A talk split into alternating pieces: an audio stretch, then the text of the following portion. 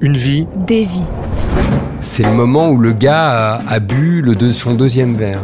Généralement, il fait gaffe au début, il se tient un peu, il boit un premier verre comme ça, puis il a bu son deuxième verre, et là t'arrives fromage dessert, et c'est le moment de la connerie. De la connerie ou du truc vraiment drôle qui va alimenter ton papier du lendemain, ou la chronique confidentielle des journaux, où les journalistes maquilleront ou pas les noms. Moi je maquillais jamais les noms parce que je considère que ce que le dit le type à un journaliste, bah, il dit à un journaliste. Un destin. Des destins.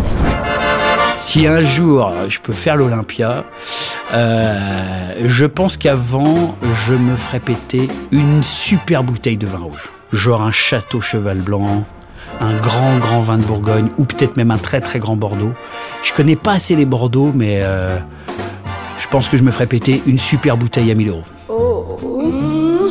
Un vin. C'est si bien, c'est divin, c'est divin. Des vins. C'est divin. Après avoir dompté un col, il faut se rafraîchir. Donc, euh, je mettrai un vin de Vincent Marie du domaine de nos contrôles à Volvic.